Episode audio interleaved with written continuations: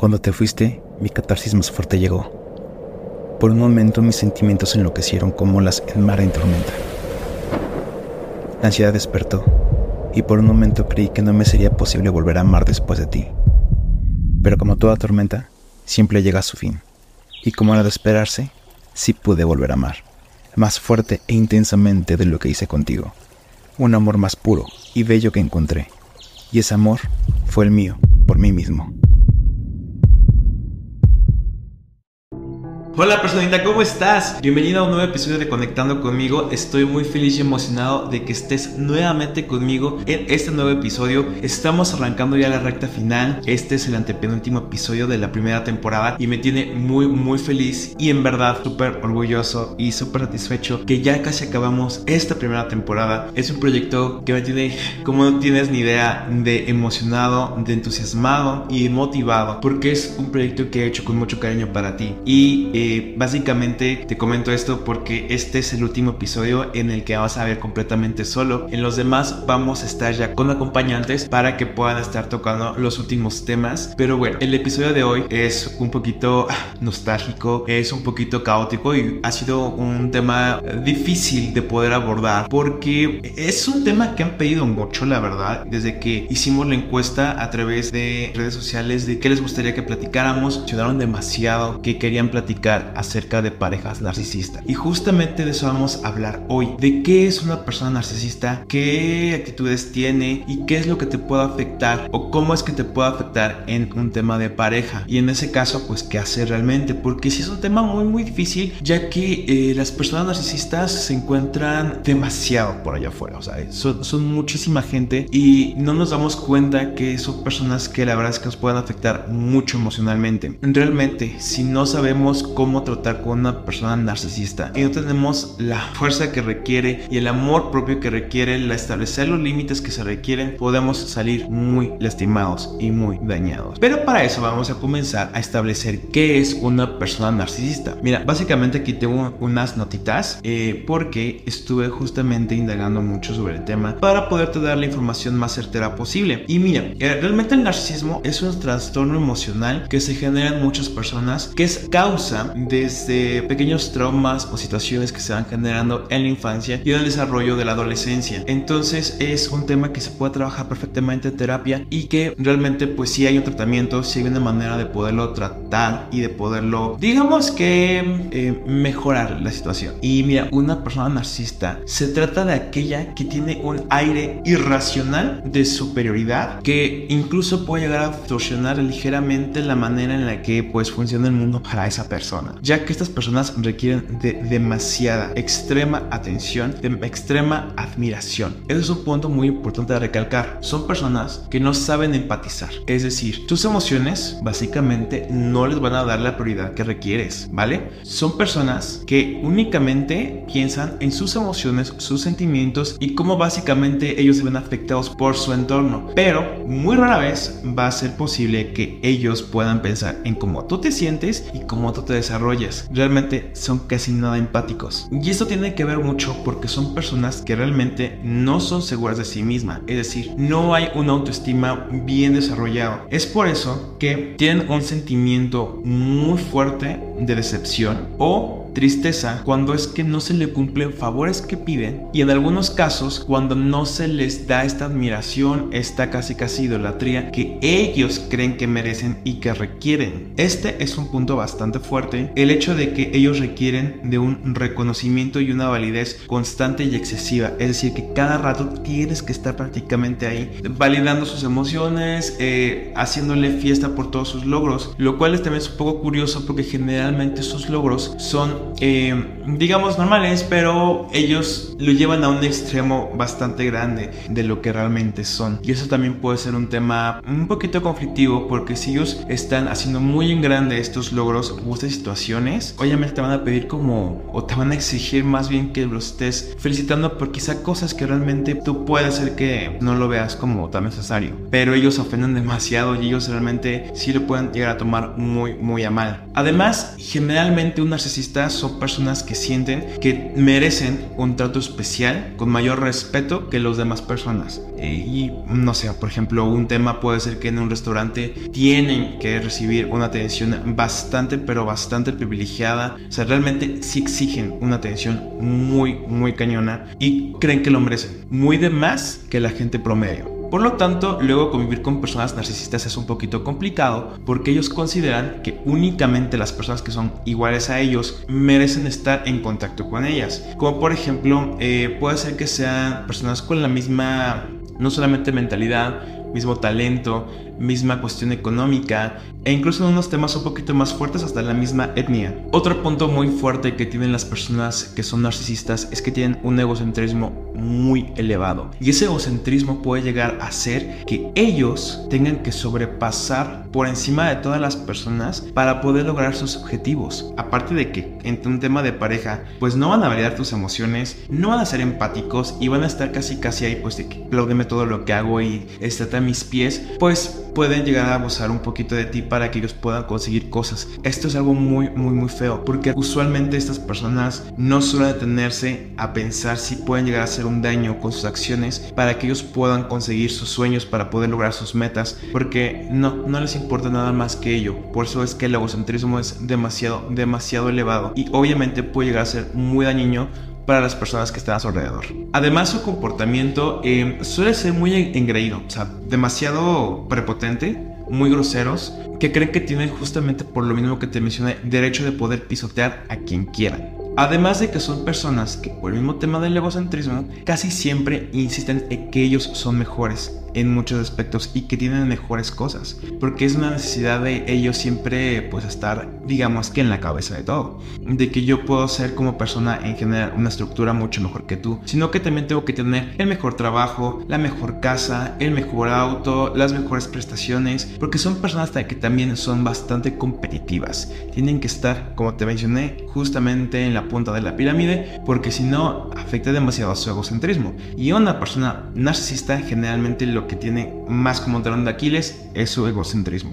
No te metas prácticamente con ella porque se genera ahí por ahí un caso que mira, mejor ni te cuento. Además también tiene como un defectito, gran defectito, que usualmente no aceptan sus errores. O más bien casi nunca aceptan, sino es que nunca aceptan sus errores. Y ellos ocupan algo que se llama gaslighting, que, que es básicamente lo que hacen es que te van a culpar a ti y te van a hacer sentir a ti responsable por actos que ellos hayan hecho. Y aquí es justamente esta parte en la que en un tema de pareja una persona narcisista es, uy, un tema bastante, bastante a considerar. Porque algo que caracteriza a las personas narcisistas es que son maestros de la manipulación. Saben realmente manipular a las personas. Y esto es prácticamente jugar cosas a su favor. También por eso es que usualmente sí logran lo que quieren, pero a, a, costa de dañar gente. Y mira, en un tema de pareja que es un poquito usual es por ejemplo cuando ellos, pues por el mismo tema de egocentrismo, es muy fácil de que ellos no puedan ser fieles por lo cual en actos de infidelidad, cuando su pareja los eh, cacha, ellos suelen ocupar argumentos que lo que hace el gaslighting es que en cuanto tú encuentras un problema, ellos ven la forma de que te la puedan regresar como si fuera tu culpa. Es decir, en este caso el tema de la infidelidad, tú puedes reclamar perfectamente una infidelidad porque ella está violando tu lugar. Que básicamente ese corneo es traición, ¿sabes? Pero entonces tú al momento de que reclamas o puedes llegar a, a, decir, ¿sabes qué? ¿Por qué me haces esto? Ellos van a utilizar este recurso para decir, ay, no es que fue tu culpa. O sea, es tu culpa que te haya puesto el cuerno. Porque a lo mejor tú no me atiendes, porque a lo mejor tú ya hiciste esto o aquello. Ocupan de alguna manera de ellos invalidar las emociones que tú sientes para que puedas sentir tú mismo culpa de lo que él está haciendo. Y te vengo recordando siempre, tú no eres responsable de las acciones de los demás. Si una pareja te es infiel, no es tu responsabilidad, pero una persona narcisista te va a hacer sentir que sí, te va a hacer sentir que todo es tu culpa, porque es algo característico de ellos. La manera que ellos pueden o que ellos ocupan para que tú te mantengas a sus pies y básicamente puedas estar ahí, quizá incluso hasta por culpa, ¿sabes? Y eso no está nada padre, porque a final de cuentas se está jugando con tu salud emocional y la misma se puede ver bastante afectada. No está nada bien, nada padre, pero es algo que tenemos que justamente checar. Tenemos que empezar a ver si la pareja con la que estamos es narcisista. Y hay muchas causas para que una persona pueda ser narcisista o se pueda desarrollar. La primera es el entorno. Generalmente en esta parte cuando hablo de entorno es la relación que tuvo de pequeño con papás. Es decir, la relación que tuvieron papá, mamá e hijo fue una caracterizada por demasiada adoración cuando esta persona era pues infante. O de manera contrastada o contraria sería que hubo demasiadas críticas. Y esto obviamente distorsionando las experiencias y logros reales del niño, del infante cuando pues estaba en esta etapa. Lo cual conlleva a generar estos pequeños traumas que se convierten posteriormente en el trastorno de una persona narcisista. Evidentemente no es el único motivo por el cual se puede desarrollar esto. También puede ser un tema heredable. Es decir, puede estar en la genética. Si papá, si abuelos también eran personas narcisistas, es muy probable que esta persona pueda también desarrollarlo. Es por eso que también es importante que cuando estemos conociendo a una persona podamos investigar un poquito de eh, pues lo que trae como atrás, ¿no? De saber qué onda con su familia, cómo es que se lleva con ellos, porque es un factor muy importante. Realmente la manera en la que nosotros nos desenvolvemos y la manera en la que nosotros somos tiene que ver mucho en cómo es que nosotros nos llevamos con papá, con mamá, qué acciones han hecho y básicamente cómo es nuestra relación o nuestro funcionamiento familiar. De ahí surgen muchos temas. Todo de lo que venga de papá y de mamá es lo que va a repercutir siempre en una persona. De aquí también es una importancia para ir a terapia y poder sanar eso que llamamos generalmente un niño interior. Porque cuando somos niños es cuando absorbemos absolutamente todo y es la etapa en la que nuestra autoestima y nuestros comportamientos se empiezan a desarrollar. Es esa etapa la que nos va a definir un poquito como adultos y es por eso necesario entender cómo fue el entorno de esa persona. Entonces te invitamos que cuando conozcas a un ligue, estés ahí viendo qué onda, pues investigues muy bien esa parte porque te puede llegar a salvar de bastantes situaciones. Es muy posible poder detectar a una persona narcisista, pero si es necesario que sepas cómo es un perfil narcisista y qué es lo que conlleva, cuáles son las causas y cuáles son esas características para que sepas más o menos qué onda. No todas las situaciones que te acabo de mencionar van realmente relacionadas con personas narcisistas. Es por eso que tienes que saber como bien exactamente qué puntos son importantes a, checar. Porque hay algunos comportamientos que eh, se pueden llegar a prestar sin que la persona sea narcisista. Y ahorita te voy a contar un poquito de ello porque obviamente hay una experiencia sobre eso. Recordemos que como te platicamos en el episodio anterior de establecer límites, justamente decíamos que la violencia no representa únicamente golpes, también hay violencia emocional y que es generalmente pasivo-agresivo. Una relación con una persona narcisista es usualmente pasiva-agresiva. A veces sí, a veces sí se puede llegar a pasar un poquito de tono en la manera en la que pues puede haber amenazas, puede haber insultos. Usualmente no hay tanto como contacto físico que se puede prestar, claro que sí, también es por eso importante saber qué onda. Y ahí sí es un, un tema pues mucho más complicado. Pero justamente algo que me costó demasiado para poder hacer este capítulo porque pues ya te diste cuenta este episodio no, no salió en tiempo y forma porque fue demasiado complicado em, empezar a desarrollarlo eh, fue como de ok creo que yo no tengo experiencia alguna sobre este tema y pues generalmente conectando conmigo va de eso de poderte contar mis experiencias y de poder platicar o desarrollar o comentar qué fue lo que sucedió cómo es que uno aprendió de ese, de ese, de ese aspecto o de esa experiencia pero aquí fue al principio como, pues es que creo que no me ha tocado. Y no, sí me tocó, pero Em, había muchos recuerdos bloqueados. Y, y sabes, también parte de tu proceso es admitir cuando estás mal y aceptar tus errores. A mí me generó muchísimo conflicto porque al momento de que investigué este, pues sí, tema, este topic, pues me percaté de que en mi relación anterior tuve mucho comportamiento narcisista yo. No es fácil poderlo decir y poderlo aceptar porque pues obviamente, entendamos que también yo vengo a platicarte de crecimiento de amor propio y todo eso. Pero te lo mencioné en el episodio de aprender eh, a poner límites, es que también es válido aceptar nuestros errores. No somos perfectos. Y al principio, cuando ya me estaba dando cuenta de que yo tenía como estos temitas o que yo cometí esos errores, pues sí fue como de, ok, entonces yo soy una persona narcisista. Y fue un momento de empezar a analizarme también a mí y darme cuenta que, bueno, en mi caso no. No, no soy una persona narcisista porque no cumplo la mayoría de los puntos. Pero sí tuve comportamientos que tuvieron que, que ver con todo lo que te mencioné. Y fue algo que efectivamente dañó no solo solamente mi relación, también dañé sin querer a mi pareja, eh, bueno, a mi expareja, y me dañé a mí mismo. Y es muy válido aceptar los errores y es muy válido enfrentar esto, porque es parte de ser humano, es parte de crecer y es parte de evolucionar. Y créeme que ahorita lo que te cuento, pues no lo cuento realmente como para quedar bien contigo. O sea, estoy aceptando mis errores frente a ti, a pesar de que estés aquí escuchando, pues para evitar esto. Pero me di cuenta de que las acciones que llevaron o que lleve a esa relación, pues tuvieron que ver mucho justamente con todo lo que te mencionaba de la infancia. Traía muchos temas que pues hacían que actuara de unas maneras no gratas. Pero primero, antes de contarte esa experiencia, digamos, de yo haciendo esas acciones, te voy a contar algo que me percaté, algo que yo realmente tenía un poquito bloqueado y pues que apenas estado en terapia pues se desbloqueó y fue como, uy, ajá, creo que ahora entiendo muchas cosas. Porque también se puede desarrollar estas actitudes o esas acciones a través de experiencias vividas. Me parece que fue en el episodio 4 cuando te comenté que mi segunda relación sí fue una persona narcisista y que jugueteó muy cabrón con el tema de mis inseguridades y cosas que yo le había confiado. Aquí hay un recuerdo que yo tengo muy muy marcado que es bastante fuerte fue un evento que sí me dañó bastante. Y yo recuerdo que estábamos por ahí de que te gusta un jueves, un viernes en la tarde. Yo estaba trabajando, generalmente eh, en ese trabajo yo salía a las 9, 9 de la noche, porque pues era una tienda retail y son como los horarios habituales del centro comercial. Y yo estaba encargado de un área de soporte técnico, entonces, bueno, no estaba encargado, trabajaba ahí, pero en ese momento pues era la única persona, digamos, que, podía atender esa, esa área. Que como es soporte técnico que se presta a servicios directamente con clientes, pues usualmente se maneja como por citas o eventos, esto y aquello, ¿no? Esa tarde estaba muy tranquila y, y yo teniendo este novio recuerdo que él se enojó bastante, porque eso sí ya no me acuerdo, no me acuerdo qué fue lo que sucedió, pero estaba muy molesto.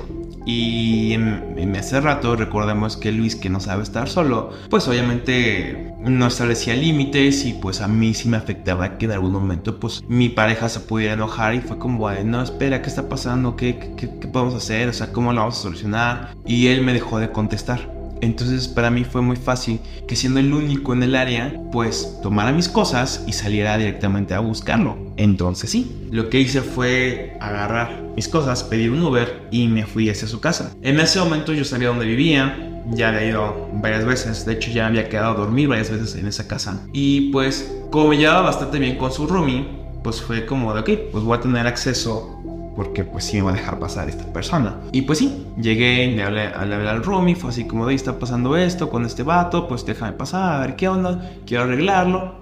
Pasamos y haz de cuenta que yo estaba, bueno, eh, la casa donde estaba él, digamos que estaba como el comedor, la puerta hacia su habitación, enfrente del comedor estaba la cocina y una puerta que daba a un pequeño balconcito donde tenía él la ventana de su habitación, es decir, su, su, puerta daba hacia el comedor y la ventana daba hacia el balcón. Entonces, pues yo empecé a llamarlo, fue como, ok, pues ya, vamos a hablar, no me contestaba, le toqué la puerta, no respondía y pues se me hizo muy fácil poder ir tocarle la, la ventana para poder pues llamar su atención y eso empezamos a hacer también su roomie le entró al desmadre y sus amigos, porque había en ese momento una peda de, él y sus, y sus, amigos. Y empezamos a querer llamar su atención, empezamos a tocarle por todos lados y como de, güey, ¿qué pedo? Pues ya, o sea, contesta, reacciona. Y él se hacía el que de verdad no escuchaba nada, tenía como que los audífonos puestos, pero pues no eran audífonos con cancelación de ruido como para que de verdad no escuchara nada. Y pues el escándalo, no, no era un escándalo, pero pues escuchaba bastante porque era un espacio muy pequeño, no era algo relativamente grande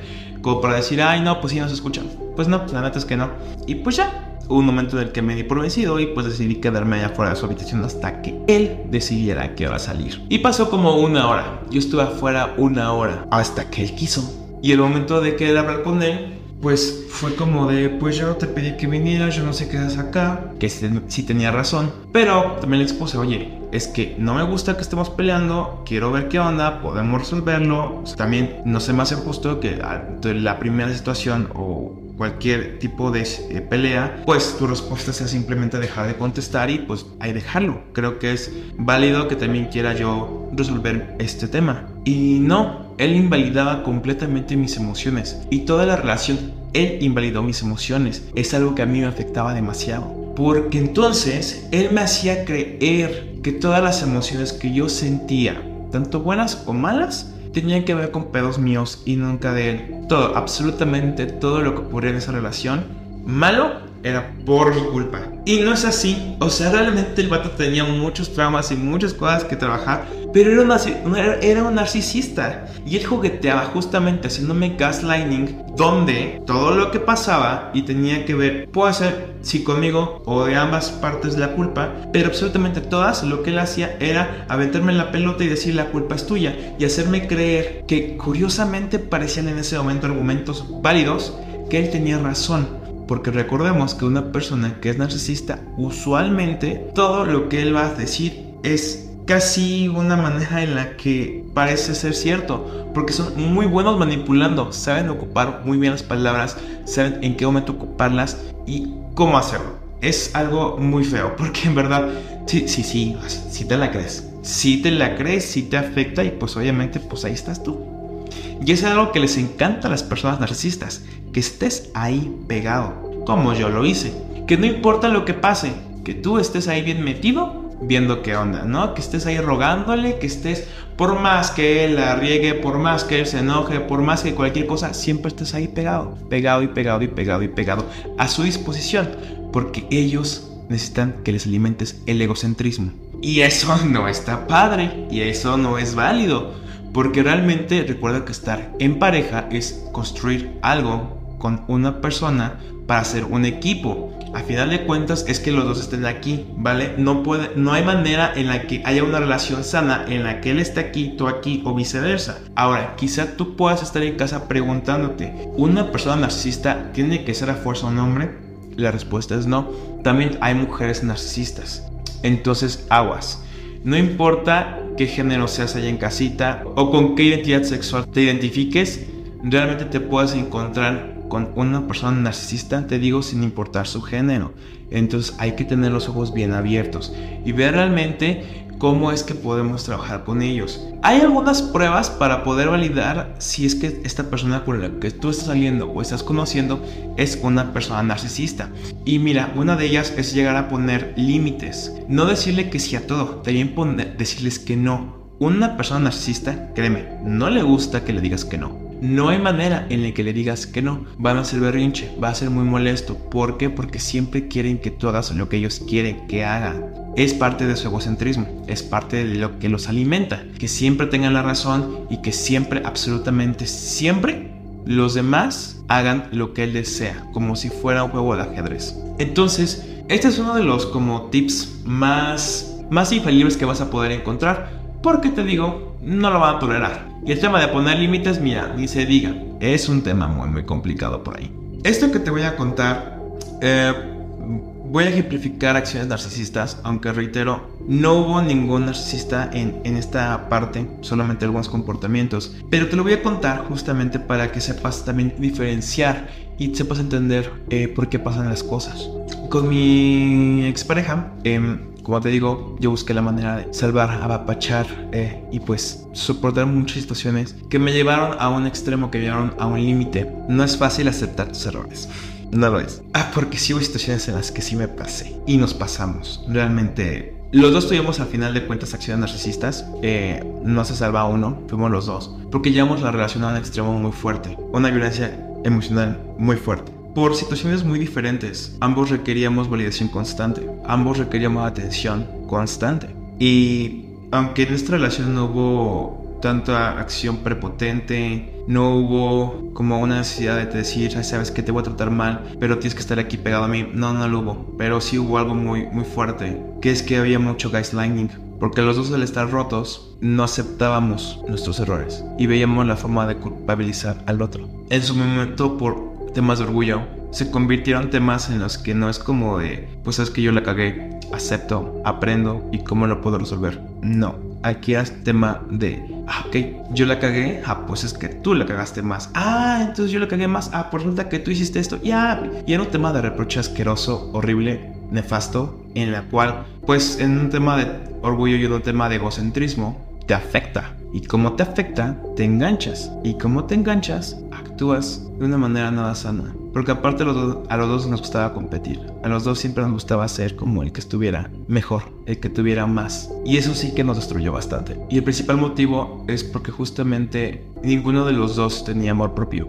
Entonces, como un acción narcisista y como personas narcisistas, reaccionas rápido, te enojas rápido. Y la manera de autodefenderse es una bestialidad. Porque reaccionas violentamente ante las críticas. No sabes aceptar críticas. No sabes entender que son críticas constructivas. Por lo tanto, no sabes escuchar a tu pareja cuando algo lo requiere. Simplemente te dice algo que le molesta y pues obviamente, ¿qué vas a hacer? Pues te vas a enojar. Vas a actuar de una manera pues no madura y va a haber situaciones muy fuertes. Quisiera quizá poder entrar más en detalle contigo, pero es darle demasiado tiempo, es darle mucha energía a cosas que no lo requieren. Pero pero vale la pena recapitularlo y vale la pena hacer esta reintrospección. Hoy estoy un poquito melancólico en este aspecto, no solamente porque tengo que aceptar que la regué, que actué de maneras no sanas, que pude actuar como un narcisista y que pude obviamente generar daño. Y es eso, que ahorita tengo en cuenta que hice daño. Y no está padre. No está padre porque al final de cuentas cuando te envuelves en una relación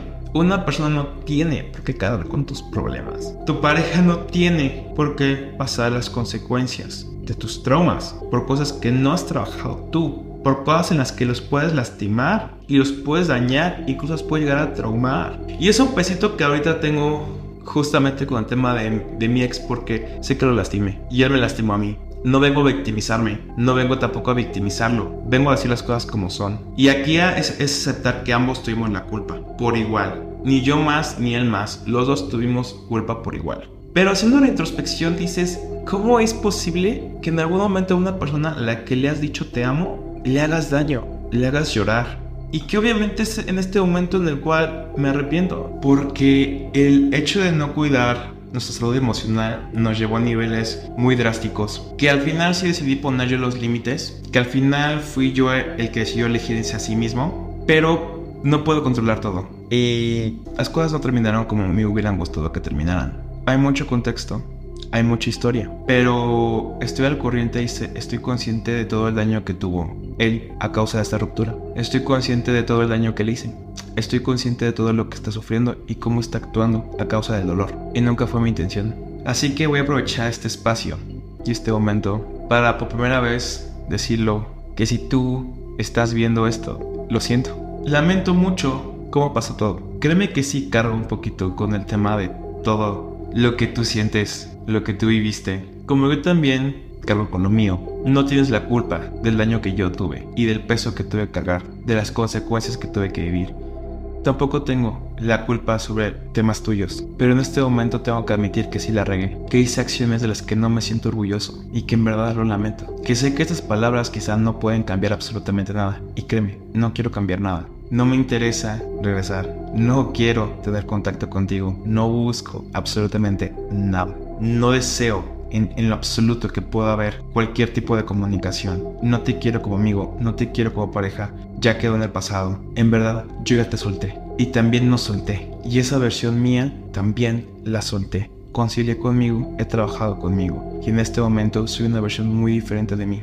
Y justamente porque hay una versión muy diferente de mí, es que también es momento de aceptar que yo la he cagado. Y eso me tiene que llevar a aprender de mis errores. Y espero que también tú aprendas de los tuyos, que puedas mejorar, que puedas conciliar y que por favor sigas con tu vida olvidando esto que pasó. El otro día buscando unas fotos en casa de mi mamá porque yo quería hacer una tarea en terapia, me encontré entre todas las cosas una libreta tuya que llevabas cuando tenías el negocio de skincare. Me dio mucha nostalgia porque recordé la versión que tú eras en ese momento. Había una versión muy chingona tuya y también hubo una versión muy chingona a mí en ese momento. Es increíble en ese momento lo que cada quien era de sí mismo. Pero el haber estado juntos y estar rotos al mismo tiempo, ver cómo es que tú me hacías daño y yo te hacía al mismo tiempo daño a ti. Porque es imposible que al estar incompletos nos quitemos partes para poderle dar al otro. Es algo, no es ni siquiera concebible. Es autodestrucción. Y eso fue lo que pasó. Eso fue lo que sucedió. Y terminamos siendo dos versiones muy diferentes de las que éramos. Cuando yo terminé de leer esa libreta, me di cuenta que esa versión tuya ya no existe. Y al hacer la introspección conmigo, me di cuenta que esa versión que había también de mí ya no existe. Y nos llevamos a un nivel muy trágico. No solamente hablo como un tema pareja, nos llevamos a un nivel personal muy trágico. Acepto mi responsabilidad, como también te hago cargo a ti de tu parte de responsabilidad. Pero yo he aprendido de todo esto. Y créeme que estoy construyendo una versión mucho más chingona de mí, por mí. Por primera vez estoy actuando por y para mí sin importarme los demás. Esto no es por nada ni por nadie. Eso es para mí y espero que tú lo hagas. Créeme que espero de corazón que sanes, que puedas volver a ser tú, que regreses y vuelvas a ti, como yo lo estoy haciendo. Y sin importar el daño que nos hicimos, en algún momento si nos topamos en la calle y nos podemos sonreír. Hoy nuestras heridas las estoy ocupando como un ejemplo.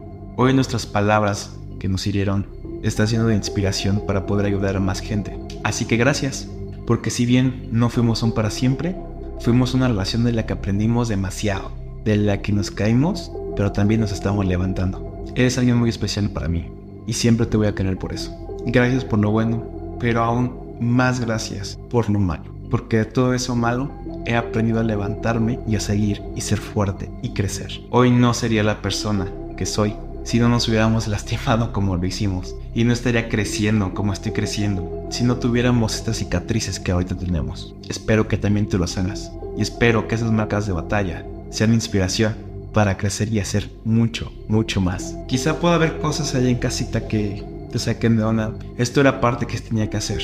En verdad, empezar este, este episodio me generaba mucha culpa. Me generaba mucha emoción de decir, es que cómo voy a hablar yo de esto de una manera tan positiva o educativa o como lo quieras ver, cuando yo estoy reflejado en muchas palabras de las que voy a decir de que está mal. O sea, es como literalmente morderte la lengua. Pero está bien. Digo, recapitularé. No todas las acciones que mencioné tienen que ver efectivamente con narcisismo. No porque a lo mejor tu pareja haga dos, tres acciones de las que una persona narcisista hace, quiere decir que es narcisista. Hay muchos motivos, muchos eh, dolos, muchos trastornos, muchos, eh, muchas situaciones, muchos traumas que pueden provocar ciertas acciones. Es importante que por eso también aprendas a identificar a una persona que efectivamente sí es narcisista y a quien no lo es y que solamente tiene un pequeño desliz o está cometiendo un error para poderlo trabajar. Tengan comunicación en casita con sus parejas, aprendan a escucharlos, aprendan a ser empáticos, por favor. Yo sé que a veces nos pueden doler muchas situaciones, claramente sí. Puede que esa persona haga algo que a ti, porque tú también tienes problemas internos, te afecte demasiado Vaya, sí, una relación es bonita, porque es amor, pero también duele, es inevitable, es algo normal, pero hay que aprender a tener comunicación y saber cómo resolver. Es lo más importante, saber cómo resolver. No se enganchen, trabajen, por favor, pero antes de eso tienen que trabajar en sí mismos.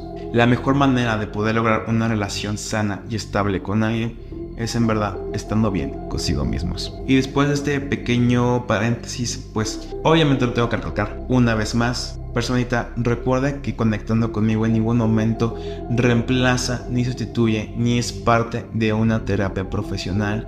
Si tú requieres asistencia psicológica o conoces a alguien que la requiera, por favor acude ante un profesional de la salud.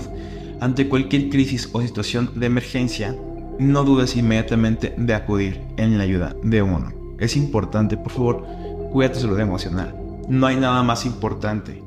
Incluso antes de la salud física viene la emocional, porque si no estamos bien con nosotros mismos, no hay manera en la que podamos nosotros mismos cuidarnos. Y pues vaya qué episodio, qué episodio tan nostálgico, que, ay, no sé cómo fue, no sé cómo describirlo. Eh, fue, fue educativo, te platiqué de mis dos escenarios en los que yo estuve de un lado que recibió y de un lado que también vio. Es importante aceptar tus errores. Créeme, cuesta mucho, yo lo sé. Me costó muchos días poder aceptar y decidir hacer esto. No es sencillo aceptar tus errores a veces. Es muy complicado, es muy complejo. Pero es necesario, porque cuando tú perdonas y aceptar tus errores y no culparte de ellos, sino simplemente aceptar y aprender, es perdonarte. Y te liberas. Nunca se repriman, déjense vivir y déjense sentir. Es de lo más hermoso que podemos hacer por nosotros mismos. Y también parte de liberarse es saber aprender a decir adiós. Y ese es el siguiente tema. El penúltimo episodio de este capítulo es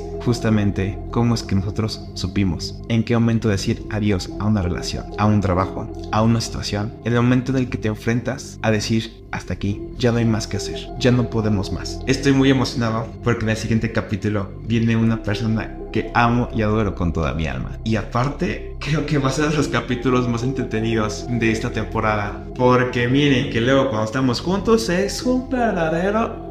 No sé si puedo decir la palabra sin que me penalicen en, plataformas, pero ya se imaginarán qué quise decir. Por lo mientras, personita, está llegando el final, pero no me puedo despedir antes sin la recomendación musical de esta semana. Como ya sabes, va a estar disponible en nuestra playlist para que puedas escucharla terminando este episodio y la puedes encontrar directamente en Spotify y Apple Music como conectando conmigo playlist o directamente, si te esperas al final de este episodio y lo estás viendo directamente en YouTube, hay unas diapositivas, justamente en la última están los códigos QR de Apple Music y Spotify para que con tu celular puedas escanearlo e ir directamente sin que tengas que hacer más, ¿vale? Por lo mientras, ¿cuál pongo primero?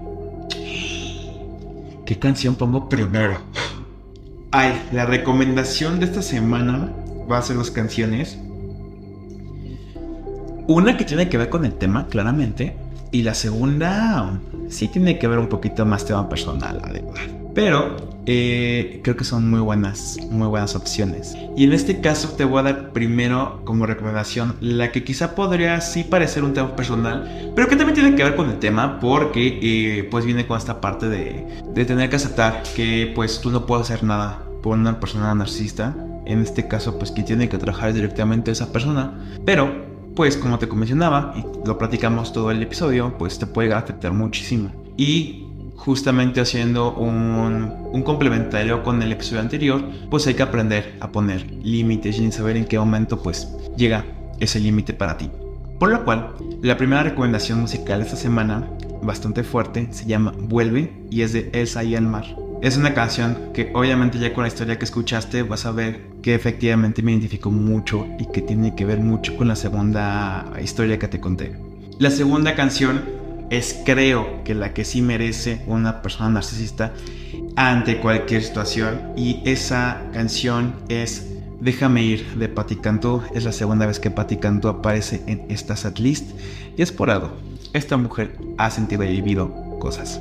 Bastante fuerte la canción, está muy padre. Si estás pasando por una relación con una persona narcisista o con simplemente alguien que te está haciendo daño, échale un ojito a esta rola porque es bastante incluso inspiradora, si lo piensas. Pero bueno, llegando a las recomendaciones, no queda nada más que agradecerte por haber acompañado un episodio más. Estamos ya en la recta final. Ya se está acabando esta primera temporada. Qué emoción, qué padre.